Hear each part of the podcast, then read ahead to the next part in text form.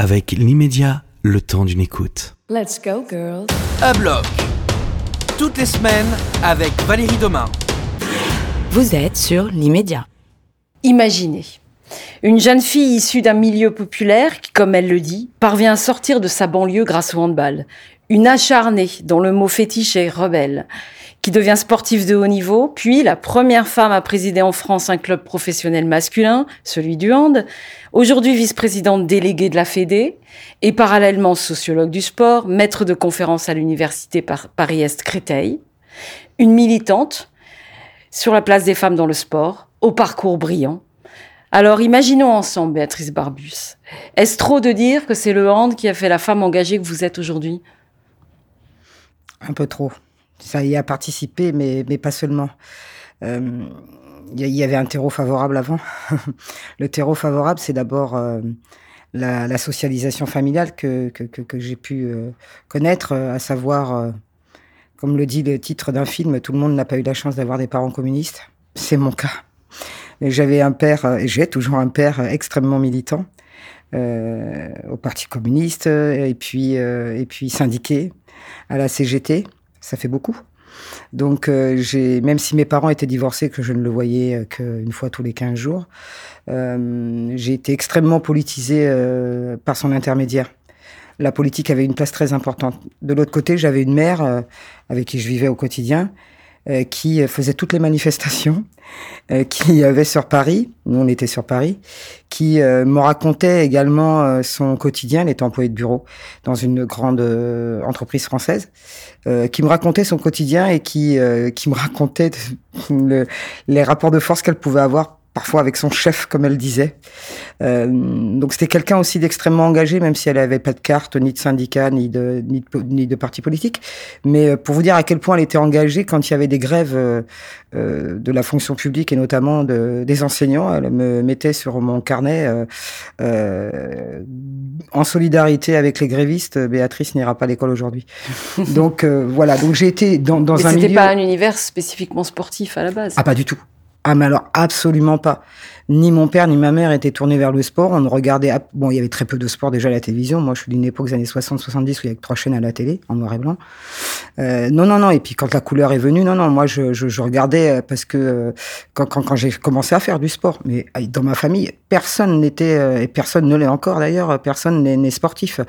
Mais Donc, comment s'est faite la rencontre Alors, la rencontre, bah, elle est simple. Elle est d'abord, j'allais dire, c'est pour une question pragmatique pour ma mère. elle s'est dit, comme elle m'élevait seule au quotidien, elle s'est dit que euh, aller au sport, ça, bah, ça serait bien. D'abord parce que j'étais fille unique de son côté, donc ça me permettrait de, voir d'autres, de me sociabiliser. Et puis, euh, et puis au moins elle serait tranquille. Voilà, j'aurais une activité. Donc c'est elle qui m'a euh, qui m'a mise d'abord au judo. Le judo, j'en ai fait un an, je crois, à l'âge de 6-7 ans. Puis ça m'a pas plu parce que euh, rire.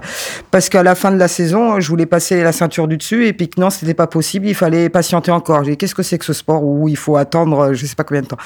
Et puis après j'ai fait la rencontre du handball à l'école au collège.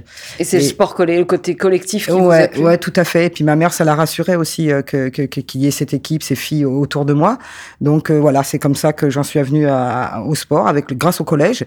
Et à la fin de ma première année de, de, de handball avec les copines du collège. On s'est dit si on allait s'inscrire euh, en club. Ma mère était super contente que j'aille m'inscrire en club, bien sûr. Et voilà, comment ça a commencé à l'âge de, de 11 ans et j'ai jamais plus quitté euh, le handball depuis. Mais quand même, devenir, faire, commencer euh, handballeuse et, de, et, devenir pro, parce qu'on on peut dire que vous étiez devenu pro, en non, fait. on n'était pas, pas tout à fait ça. Non, bah non, c'était non, du non, haut niveau quand même. Bah oui, c'était du haut niveau, mais on n'était pas professionnel à l'époque. Les garçons commençaient à peine, en tout cas dans mon club dans lequel j'étais, les garçons commençaient à devenir professionnels pendant que nous, on ne l'était pas. Et donc c'est là que je me suis rendu compte pour la première fois des, des différences qu'il y avait entre les garçons et les filles. Et euh, j'étais, euh, je représentais les filles au conseil d'administration de mon club. Et à la même période, donc là j'ai 18, 19, 20 ans. Et euh, à cette période-là, je, je, je, je, comme je vous l'ai dit, euh, je, été très fortement conscientisé politiquement. Donc à cette période-là, j'étais très intéressé par les sciences économiques et sociales et c'est je vais commencer à faire des études de sciences économiques, une classe prépa pour faire normal sup. Donc c'est ma rencontre aussi avec euh, l'économie, la science économique, avec la sociologie euh, en SES euh, en première et terminale. Et donc ça me ça encore plus, ça me politise encore plus et donc là je me rends compte très rapidement dans ma pratique personnelle à 17-18 ans que les choses sont pas très normales. Pourquoi chez les garçons ils touchent un salaire? Pourquoi chez les garçons ils ont des équipements complets puisqu'il m'en faut. Pourquoi ils ont certaines conditions euh, de déplacement que nous n'avons pas. Et je, voilà. Et donc je, je, revendique un certain nombre de choses au conseil d'administration de mon club à l'époque. Alors que vous étiez jeune, hein, quand même. Bah j'avais 18, 19, 20, 21 ans, 22 ans, oui, à ce moment-là. Mais j'ai, c'est ce que je vous disais, c'est pas seulement le handball qui m'a qui m'a poussé à m'engager et à revendiquer un certain nombre de choses. C'est vraiment cette socialisation euh, familiale euh, qui m'a montré que on avait le droit et même parfois le devoir de, de dire quand on était euh, mécontent, quand on était contre. Donc, euh, voyant ma mère exprimer son mécontentement parfois par rapport au travail, voyant mon père euh, militer comme il le faisait, moi, je suis né en plus un 12 septembre, le jour de la fête de l'humanité, où mon père y allait tous les ans et où il continue à y aller quand il le peut.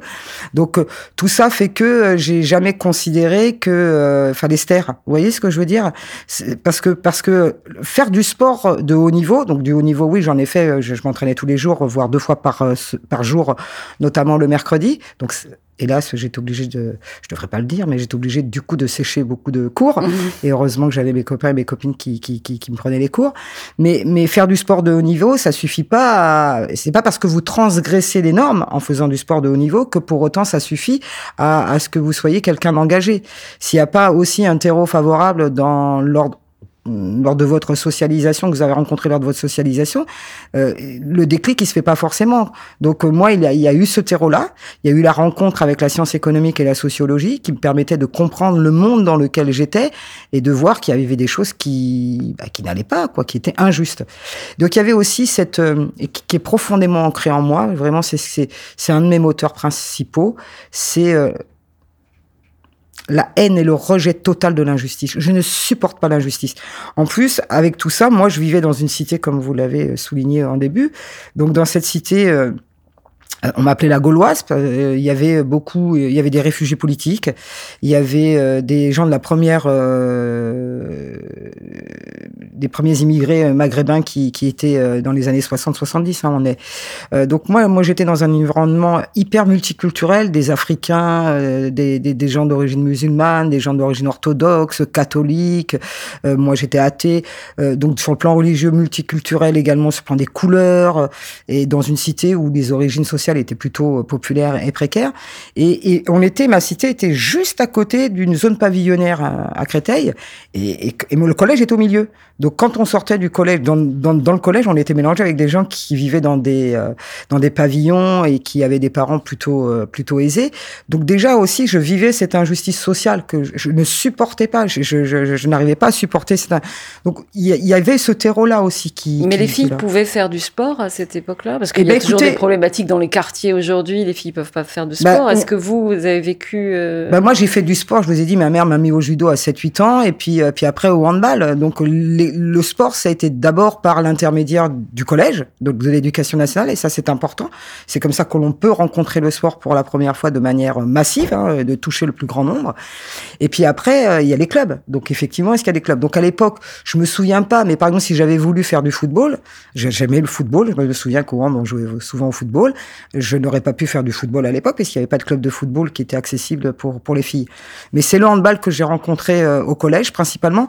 Il faut que vous sachiez aussi que le handball est une discipline extrêmement scolaire, surtout à les années 60-70. Aujourd'hui, euh, euh, à l'UNSS, on est battu par le badminton, mais à l'époque, on était le, handball était le premier sport scolaire. Donc, un des premiers sports qu'on vous proposait, qu'on soit une fille ou un garçon, c'était le handball. Donc, donc voilà. et c'est comme ça que je l'ai rencontré. Mais un autre sport à l'époque, je... non. Est-ce qu'on faisait du sport euh, Non, pas particulièrement. Dans, dans la cité, on faisait pas de sport. Vous avez quand même ressenti qu'il y avait une différence, en tout cas, ah de, de euh, au niveau du sport, parce que c'est votre outil. Finalement, on peut dire que le ah sport est votre outil de bataille aujourd'hui. C'est à travers le sport que vous que vous. Oui, alors, mais ça c'est venu beaucoup plus tard. C'est venu beaucoup plus tard. C'est beaucoup plus tard. C'est venu beaucoup plus tard. Vous avez quand même eu la conscience dès le départ qu'il Oui. y avait un problème quand même euh, de, on va dire, de genre, enfin d'égalité des Complètement. genres. ah oui, ça, cas. je m'en suis rendu compte tout de suite. Et, et donc le. Mais mon combat à l'époque, il était, il était ailleurs. Il était d'abord personnel. Il était, je voulais faire normal sup. Vous savez peut-être pas, mais j'étais obligé de faire un procès à l'État pour rentrer à normal sup, alors que je l'avais réussi. Et on avait pris un fils de député à ma place. Donc euh, moi, j'étais dans ce combat-là à 20 ans, 21 ans, 22 ans. Donc si vous voulez, la question de l'égalité des hommes et des femmes euh, dans le sport, c'était pas ma priorité numéro une. C'est venu à quel moment justement? Eh c'est quand je suis devenue présidente euh, du club de l'US Ivry Handball, les deux dernières années ont été pour moi euh, un cauchemar euh, qui a déclenché beaucoup de choses. D'abord une conscientisation euh, de cette question euh, de l'égalité, enfin là en l'occurrence de l'inégalité entre les hommes et les femmes, de traitement, euh, et pas seulement en tant que sportif, mais là pour le coup en tant que dirigeante. Euh, et, et- et- là j'ai- pris j'ai pris un vrai coup de poing, c'est le cas de le dire, dans, dans le ventre, puisque en plus ça a déclenché chez moi une maladie que, que, que, je, que je trimballe toujours aujourd'hui. Mais, mais là, je me suis dit, euh, je ne peux pas rester euh, les bras croisés devant ça, je peux pas ne rien faire. D'abord parce que euh, mon métier, maîtresse de conférence, enseignante, chercheuse, mon métier euh, m'amène à, à écrire des articles, à faire de la recherche. Et euh, je me suis dit, euh, donc à avoir la parole, avoir le droit de prendre Parce la qu'il parole une violence, publiquement. des, il y avait une violence des mots, euh, voire oui, une oui. violence physique. Pas pour pas à mon égard la violence physique. Certaines femmes euh, à, mes côtés euh, ont pu subir quelquefois de la violence physique, euh, des violences physiques comme par exemple on vous bouscule dans un couloir. voilà, c'est pas de la violence physique, on vous tabasse. Hein, ça, ça va pas jusque là. En tout cas, ça n'a pas été jusque là. Moi, je n'ai pas connu de la violence physique à mon égard. D'abord parce que je pense que voilà, quand je suis face à quelqu'un, je, je crois que rien que dans le regard, la manière dont je me pose, je crois que les gens en face de moi réfléchissent peut-être à deux fois avant de lever la main. Donc il y a, y a ça aussi. On voit bien que je ne suis pas quelqu'un qui me laisse faire. Et, et mais une violence verbale, oui, euh, violence verbale. Et puis surtout des choses qui sont euh, indicibles, invisibles peut-être à l'œil nu, euh, comme ça quand on y regarde dans un premier temps, mais que la sociologie m'a appris à voir. Euh, vous savez, tout ce qui est caché, mais qui n'est pas caché, qui est caché que pour ceux, c'est ce manque de, de- comment dire, euh, un, des attitudes qui sont euh, qui sont gênantes, qui sont parfois humiliantes, que que, que, que, des, que des hommes peuvent avoir à votre égard. Euh, et c'est surtout ça qui m'a blessé, c'est surtout ça qui m'a qui, qui, qui, qui a été une violence pour moi importante. Et le fait qu'on vous considère pas aussi spécifiquement Oui, euh, c'est un manque de considération. considération et que quand, euh, par exemple, on vous, on, on- c'est vrai quand on vous rencontrait, on pensait que vous étiez la femme du président parce que personne ne pouvait imaginer qu'une femme puisse être présidente d'un club de hand masculin. Faut dire que ça n'existe pas, même tout sport confondu. Si, il y avait une, si, première, au mais- handball, non, j'ai pas été la première. La première, c'est Armelle Refait, euh, qui a été présidente du club de Ponto euh, pendant pendant quelques années. Mais euh, ce qui s'est passé, c'est qu'en fait, le club de Ponto est descendu en deuxième division. Quand voilà, donc moi, effectivement, je me suis retrouvée euh, rapidement euh, la seule femme présidente euh, de club professionnel masculin en France, tout sport confondu, effectivement. Est-ce qu'on vous en a niveau. voulu pour ça? Au début, non. Au début, non, on m'en a pas voulu. D'abord, au début, on m'en a pas voulu. parce- Enfin, quand vous dites on, vous parlez de qui? Oh, je parle des hommes en général, de ceux qui auraient aimé avoir votre, votre place, j'imagine. Non, j'ai pas ressenti au début euh, de la jalousie euh, de l'extérieur, en tout cas, à l'intérieur non plus, parce qu'ils étaient, je pense, euh, bien contents de trouver quelqu'un qui acceptait d'être présidente euh, de leur club ou président. En tout cas, il n'y avait personne. Non, parce qu'avant de faire la proposition, euh, il s'est passé quand même un mois. On, on m'a pas proposé comme ça de devenir présidente. Donc, il a fallu d'abord qu'il y ait une discussion, et puis comme ils ont vu qu'il y avait personne, donc par défaut, je suis, euh, je me suis proposé et je me suis présenté euh, Et pour être vis-à-vis des joueurs? Alors, comme, comme, comme je le raconte euh, dans, dans le livre, euh, si... euh, du sexisme dans le sport? Ouais, du sexisme dans le sport, c'est Anna Mosa qui, qui, qui est paru en 2022 pour, enfin, qui a été réédité. Euh, que ce soit les- les- de la part des joueurs, des entraîneurs ou des autres dirigeants des autres clubs, je n'ai, je n'ai pas eu, franchement, de comportement euh, que je pourrais qualifier euh, de sexiste. Au contraire, j'ai, euh, à ma grande surprise, j'ai tout, tous les joueurs, particulièrement les joueurs de toutes les équipes, ont été d'une extrême bienveillance à mon égard. Mais sincèrement, les entraîneurs aussi, d'une extrême bienveillance. Ça se traduisait comment? Ils venaient vers moi, ils me disaient c'est bien ce que tu fais, continue, c'est bien, c'est bien. Et euh, voilà, ça c'est ça faisait chaud au cœur. Non, les problèmes ont commencé quand euh, euh, bah, quand vous commencez à vous installer dans votre euh, fonction, que vous commencez à maîtriser un petit peu tous les tenants et les aboutissants, et que vous commencez à vous affirmer tout simplement, mais de façon tout à fait normale. Hein. Euh, J'essayais pas de prendre la place des autres, j'essayais de prendre ma place d'abord, la mienne. Donc il a fallu euh, voilà deux ans à peu près pour que je commence à m'y sentir Mais est-ce que c'est lié au fait que vous et donc là oui, là, oui, oui, bien sûr. Là, j'ai fait de l'ombre à certains messieurs qui avaient euh, tout le pouvoir avant. Oui, ah ben évidemment. Il- en tout cas, la façon dont ils s'y sont prises n'aurait pas été la même si ça avait été un homme. Ça, c'est une certitude. Je pense par rapport à la question que vous m'avez posée tout à l'heure, si, si j'avais été un homme, ça serait fini euh, euh, en bagarre, avec les poings, physiquement. Je pense qu'il y aurait eu bagarre, très sincèrement. Mm, mm. Donc, euh, non, là, là, là, les deux dernières années, c'est là que j'ai- eu un déclic vraiment et que je me suis dit, faut faire, faut dénoncer déjà, faut, faut. Mais j'avais pas, je ne voulais pas euh, que ce soit un règlement de compte personnel. J'en veux pas à, à des personnes en particulier. Quoique quand même, euh, à quelques personnes en particulier. Moi, ce qui m'intéressait, c'était de, de montrer euh, comment on peut en arriver là. C'est-à-dire, qu'est-ce qu'il y a derrière l'attaque euh, que l'on pourrait considérer comme étant personnelle? Donc moi, le fait d'avoir fait de la sociologie m'a beaucoup aidé parce que je me suis rendu compte rapidement que tout ce qui se passait autour de moi, c'était pas dû au fait que je m'appelais Béatrice Barbus, c'était au fait que j'étais une femme. Donc j'ai voulu creuser et là j'ai commencé à lire Euh, parce qu'au départ, la sociologie euh, du sport et du genre, c'est pas ma spécialité. Donc j'ai commencé à lire des articles, des ouvrages. Et, et là, et là, et là, j'ai mis des mots sur euh, des situations que je Et rencontrais. on se rend compte que le sport est sexiste à ce moment-là ou- Oui, et surtout quand euh, j'ai commencé à vouloir relire euh, le carnet que je tenais, non pas pour la question du sexisme, je le tenais pour mettre, euh, pour ne pas avoir à oublier ce qu'était la fonction de présidente. On connaît, on sait ce que fait un entraîneur, on sait ce que font des joueurs professionnels, mais c'est quoi la fonction précise euh, d'un président? Donc je prenais des notes. Et en relisant mes notes un jour, bah, je me suis aperçu qu'il y avait beaucoup de passages qui concernaient pas du tout cet aspect-là, mais qui concernaient des situations sexistes, des situations où j'avais été humiliée et que j'avais eu besoin de raconter. euh, au lieu d'aller voir un psy, bah, je le racontais sur ce carnet euh, euh, de bord, un petit peu, ce, qu'on a l'habitude de tenir quand on fait euh, quand on fait du travail de terrain en sociologie, en sciences humaines et sociales en général.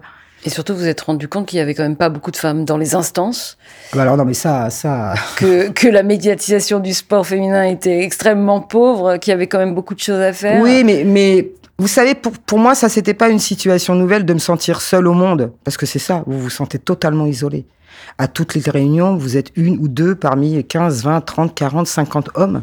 Donc là, vous voyez bien que c'est comme un- une personne de couleur noire qui se retrouve dans une réunion où il n'y a que des personnes de couleur blanche. C'est exactement la même situation. Vous vous retrouvez euh, seul au monde. Mais ça, j'allais, j'ai envie de vous dire que j'y étais un petit peu habitué en étant passé par Normal Sup, etc. J'ai bien vu que je, je, je, je- je- que, je ne faisais pas partie des mêmes catégories euh, que, que certains autres. Donc, euh, de ce point de vue-là, ça, ça m'a euh, dans ma cité, euh, on m'appelait la Gauloise. euh, voilà, je me, je, je- sentais bien aussi que voilà. Donc, c'est pas le fait de, de, de me sentir seule qui m'a mis mal à l'aise, même si je ne vais pas vous mentir, euh, mais on l'abordera très certainement à la fin de la conversation. Euh, euh, Aujourd'hui, si voilà, je, je conseille à tout le monde, c'est quand il faut aller dans ce combat dans le milieu sportif, il faut pas y aller seul. Il ne faut pas y aller seul, parce qu'en effet, vous prenez extrêmement cher et vous n'avez personne euh, autour de vous à qui vous confier. euh, voilà, alors vous pourriez dire, euh, mais il y a des hommes quand même qui sont féministes. Euh, Aujourd'hui, oui. Euh, à l'époque, euh, c'était quand même beaucoup plus rare. Mais, mais j'ai pas eu à souffrir au sein des instances, que ce soit la LNH, la Ligue nationale de handball. J'ai pas, on, demandait pas d'aller chercher café quand il y avait des réunions. Mhm. Surtout pas. Voilà. Mais c'est plutôt sur des choses qu'on dit, des expressions aussi qui ont peut-être qui euh, qui vont dé- qui vous ont déstabilisé. Mais est-ce que ça depuis c'était dans les quelles années en fait? Alors, il y a c'était- eu, c'était des années 2000, euh, deuxième moitié des années euh, 2000. D'accord? Donc 2007, 8, 9, 10, 11, 12. Et puis après, euh, quand je suis passé à la fédération, 14, 15, euh, 7. Est-ce est-ce que ça a évolué quand même euh, de- depuis? J'ai envie parce de vous dire. combat a un peu plus de dix ans maintenant. Ouais, j'ai envie de vous dire oui et non. Euh, ça a un peu évolué parce que euh, parce qu'il y a des lois qui maintenant euh, vont obliger les fédérations à avoir un certain nombre. Déjà, la loi de de, de Najat Vallaud-Belkacem sur l'égalité réelle entre les femmes et les hommes, qui a obligé donc les fédérations d'avoir 40% au niveau national, en tout cas de femmes en conseil d'administration, quand elles avaient plus de 25% de femmes licenciées. Donc ça, ça a permis quand même une, une avancée. C'est euh, la, la, thèse, je fais référence à la thèse dans, dans mon livre là d'Annabelle Capret, hein, qui a travaillé sur justement les effets euh, de cette loi qui a eu un véritable effet. Mais euh, pour il y a une deuxième loi qui est passée euh, en 2022 pour aller encore un petit peu plus loin en, dès 2024 et 2028 pour le niveau régional. Donc heureusement qu'il y a eu des lois. Donc oui, de ce point de vue-là, ça a avancé un vous petit peu. Vous vous placez plutôt du côté de l'éducation en fait. Mais oui, oui, parce que ce que je suis en train de vous dire au travers des quotas, ça, ce sont des avancées quantitatives on, se place là sur le, plan quantitatif, mais sur le plan qualitatif, c'est-à-dire ce qu'on vous dit, comment on vous traite, euh, quelles considérations on a à votre égard, quelles responsabilités on vous donne, est-ce qu'il y a ben, ça, c'est plutôt de l'ordre du qualitatif. Et là, de ce point de vue-là, qu'est-ce que j'ai envie de vous dire? On n'a pas beaucoup avancé. On n'a pas beaucoup avancé.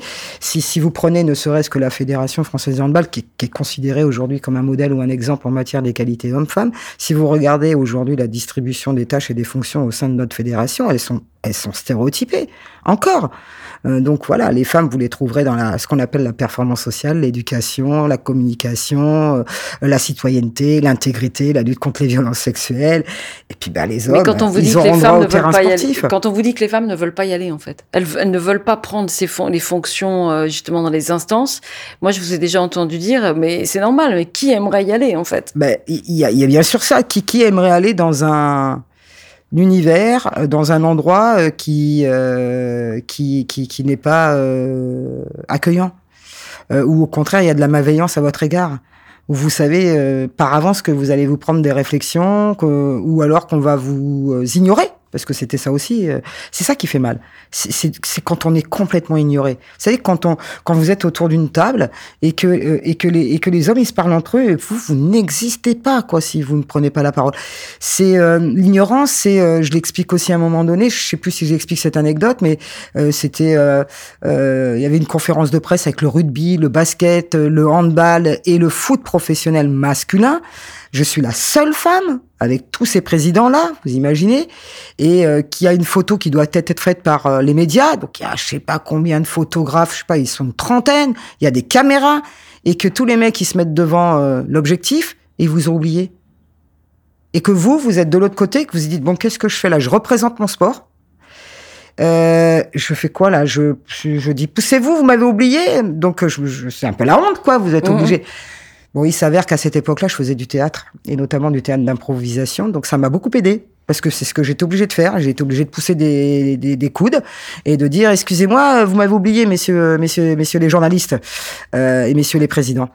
Euh, mais, mais c'est. Euh, ça vous a marqué quand même. Ben oui, ça marque parce que. Euh, c'est euh, vous êtes obligé de vous mettre un coup de pied dans les fesses. Moi, c'est, je, je, vous, parce que je suis quelqu'un d'engagé, de militante. On pense tout le temps que que ma nature, elle est, euh, elle est comme ça. Mais non, moi j'ai envie d'être comme euh, comme tout le monde, être tranquille dans mon coin et qu'on voilà qu'on fasse appel à moi quand on a besoin de faire appel à moi. Parce que ça vous prend beaucoup d'énergie quand même. De, ben oui, vous êtes obligé. Ben oui, ça vous prend de l'énergie mentale, tout à fait. Ah mais oui, complètement. Vous êtes obligé de d'abord dire qu'est-ce que je fais? Bon là j'y vais. Bon les forces toi, allez vas-y, c'est pas grave. Écoute, tu représentes. Un homme est pas obligé de se dire ça, jamais. Jamais il se dit euh, bon bah là je vais prendre la parole. Non, il apprend la parole. Point. Vous vous êtes en train de vous dire bon à quel moment faut que je prenne la parole? Est-ce que je vais la prendre? Est-ce qu'on va m'écouter? Est-ce qu'on va pas m'interrompre? C'est ça là, là dans, dans, le dans le nouvel euh, l'ouvrage la deuxième édition, j'ai mesuré les temps de parole dans les réunions entre les femmes et les hommes pendant six mois. En réunions, que ce soit avec le CNOSF, euh, la Fédé, peu importe, des réunions, il y avait des hommes et des femmes. ouais, tout ça. Ben, quel que soit le nombre d'hommes ou de femmes euh, autour de la table, que vous soyez en majorité ou en minorité, à 75%, le temps de parole est masculin. Mais là, vous l'expliquez quoi? Parce que dans, dans, le sport, on, a, on, dit, on dit souvent que c'est un univers masculin, que ça devient de plus en plus féminin, euh, mais qu'il y a encore beaucoup de choses euh, à faire. Est-ce que les choses qui sont à faire sont à faire de la part des hommes ou des femmes elles-mêmes? Parce que c'est les deux. On, on, parle aussi beaucoup des femmes justement qui ne veulent pas s'engager. Le manque de rôle modèle. Il n'y a pas de Mégane Rapinoe euh, en France. Football, non c'est qu'est-ce qu'il faut faire en fait? Parce que est-ce qu'il y a les est-ce que le militantisme faut- français dans le sport? Est-ce que le sport est apolitique? Parce que euh, il y a non, le sport, non, le sport est pas politique, ça, c'est, des conneries. Excusez-moi de le dire comme ça. Et ça, il y a de, non- suffisamment de nombreux travaux. Et puis, ce qui se passe ces derniers temps, euh, on voit bien que le sport n'est pas apolitique. On a voulu nous faire croire qu'il était c'est ça, apolitique. voilà. mais il Mm. n'est pas apolitique. Non, euh, c'est les deux, c'est les hommes et les femmes. Euh, moi, j'ai pas envie de culpabiliser. Les... Moi, ce qui me dérange, c'est de culpabiliser les femmes en disant osez, allez-y, n'ayez pas peur. Donc c'est notre faute. C'est parce qu'on n'y va pas. Non, c'est le monde n'est pas aussi manichéen, il n'est pas aussi binaire que ça. On est dans des interactions. On n'est pas dans des actions isolées les unes des autres. On est dans des interactions, c'est-à-dire des influences réciproques.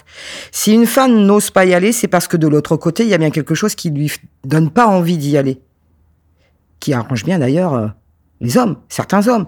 J'ai- envie de vous dire, puis il y a la question de la compétence. C'est ce que j'entends tout le temps. Ouais, ok, on veut bien demander d'avoir des femmes, mais d'abord c'est des compétences. J'ai eu cette discussion, vous voyez, on a eu cette discussion il y a pas plus tard que 15 jours en bureau directeur de la Fédération française de handball, où euh, on a, on a hum, coopté euh, des femmes euh, au- à la hum, ah mince à la CNCG, la Commission nationale de gestion de contrôle euh, de contrôle et de gestion pardon du handball professionnel féminin. Et donc, on a fait rentrer deux, deux femmes. Et donc, vous avez encore des commentaires qui disent, bon, moi, peu importe que ce soit des femmes ou des hommes, l'essentiel, c'est qu'elles soient compétentes. Mais ce commentaire-là, vous ne l'avez jamais quand on propose des hommes. Hum. Jamais. C'est-à-dire que quand on coopte des hommes, quand on nomme des hommes, quand on élit des hommes, on ne se pose pas la question de la compétence. À aucun moment. Dès qu'on essaye de nommer une femme, de la faire élire, de la coopter, tout de suite c'est non mais il faut d'abord qu'elle soit compétente. C'est cette asymétrie-là qui est du sexisme. Le sexisme, c'est ça, c'est de faire une différence entre les deux. Là, la différence, elle est très nette. On pose une condition de compétence à une femme qu'on ne pose pas chez un homme, parce que on considère a priori que l'homme est compétent, quoi qu'il en. Et moi, je peux vous dire que ce n'est pas vrai. Que la plupart des hommes que je rencontre, je n'ai pas fait de statistiques, je n'ai pas envie de faire de statistiques à ce niveau-là, je n'ai pas envie de vous citer des noms, mais que beaucoup d'hommes que je rencontre dans le sport sont totalement incompétents. Ils le sont, et pourtant ils ont des postes extrêmement importants, cruciaux même. Et je vais même aller plus loin. Le sport souffre justement de ce trop grand, euh, euh, de ce trop grand nombre d'incompétences. Et je le dis tranquillement parce que j'ai eu l'occasion d'en discuter il y a quelques années avec un, un maître de conférence en, gestion qui a été à un moment aussi investi dans le sport et qui en est parti. Il m'a dit, il m'a dit, mais attends, en fait, le sport manque, il manque une ressource, c'est des compétences. Ah, je lui ai dit oui. Mais pourquoi le sport n'a jamais été un combat féministe? Oula, là, vous, me- alors là, vous me posez une question qui va prendre largement beaucoup plus d'une demi-heure. Euh, non, je, Mais je- pourquoi ça Est-ce que ça l'est devenu finalement? Parce que les féministes ont, ont, sont jamais em- emparés du sport justement pour l'égalité des, c'est- des c'est- genres. Non, non, non, c'est faux, c'est faux.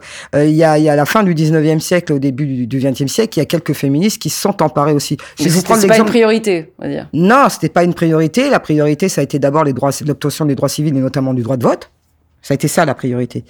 Euh, donc le sport, il passe bien après. Justement, est-ce que le sport est accessoire justement? Dans ce combat-là Ou est-ce Bah, qu'il ne l'est plus? Pour ma part, à la fin du 19e siècle, oui, il était accessoire. Pour ma Aujourd'hui part, au 19e siècle, l'essentiel, c'était quand même d'obtenir le droit de vote, qu'on a obtenu euh, 60 ans après, c'est-à-dire euh, voilà après la Deuxième Guerre mondiale. Aujourd'hui, euh, après, il y a eu la deuxième période, la deuxième vague féministe, où ça a été le corps qui a été mis en avant. Donc euh, le, le- le- le droit à l'avortement, euh, le droit de, de, de, de la contraception, le droit à l'avortement, les choses comme ça. Bien. Donc aujourd'hui, on est encore sur le corps, hein, et je vais reprendre un, un corps à soi, hein, le titre d'un ouvrage de, de Camille Froidevaux-Métairie, hein, la, la philosophe. On est dans ce combat-là aujourd'hui. Et, et dans ce contexte-là, oui, là, le sport a un rôle à jouer très important parce que c'est justement une activité qui permet de s'approprier ou de se réapproprier son corps en tant que femme. Euh, là où on a voulu l'exclure pendant un- plus d'un siècle. Et donc là, oui, en faisant du sport, vous vous appropriez votre corps, vous savez comment il fonctionne, il fonctionne, vous savez aussi de quoi il est capable, de choses extraordinaires que- auxquelles vous n'auriez jamais pensé. Donc aujourd'hui, oui, en effet, le sport a, a une fonction qui me paraît très importante dans les combats féministes d'aujourd'hui. Et d'ailleurs, euh, il y a des rapprochements qui se font de plus en plus souvent entre les féministes et les sportives. Et même aujourd'hui, si je ne cite que par exemple les dégommeuses qui sont très connues, on est bien dans une association militante féministe Complètement, ce qui est, qui est donc une, une association de, de football. euh, Voilà, et qui se LGBT. revendique comme telle. Euh, J'écoutais le podcast de euh, l'émission de Nathalie Yanetta qui est passée hier sur France Inter, où il parlait de la Fédération française de football, et il y avait Candice Prévost qui, qui, qui parlait, qui est une ancienne footballeuse, hein, et qui disait, moi, en tant que féministe, bon, bah ça, c'est quelque chose qu'on n'aurait pas pu entendre il y a quelques années, mais qu'on entend aujourd'hui.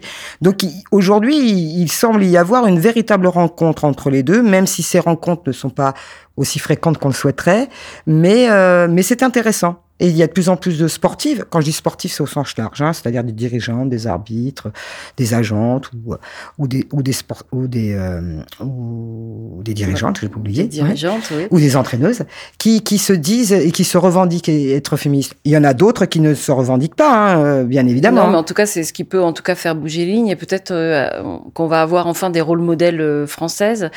Et euh, l'histoire du corps, c'est le c'est votre prochain livre. Je crois que vous travaillez sur un livre sur l'histoire du corps. Donc euh, non, sur, sur, non, sur, euh, sur les féminismes. Sur non, les sur ce que- non, féministes. sur le sujet sur lequel vous m'avez lancé. C'est pour ça que je vous disais que c'était plus compliqué que ça, euh, sur euh, les liens entre féminisme et le sport, justement. D'accord. Bah, merci beaucoup, euh, Béatrice Bah, Barbus, d'être venue. Euh, on a appris beaucoup de choses sur les coulisses, hein, on va dire, du sport et, et des, et des femmes. Non, j'ai pas tout dit encore, mais je raconterai dans le prochain. Mais je sais que vous avez plein de choses à dire, donc on, oui. se- on se reverra. Merci beaucoup et nous, on se donne rendez-vous la semaine prochaine sur Abloc, chez l'immédiat. Merci Béatrice. Merci Valérie et bravo pour ce que vous faites. Merci, Merci beaucoup. beaucoup. Au revoir. Au revoir. Let's go, girls.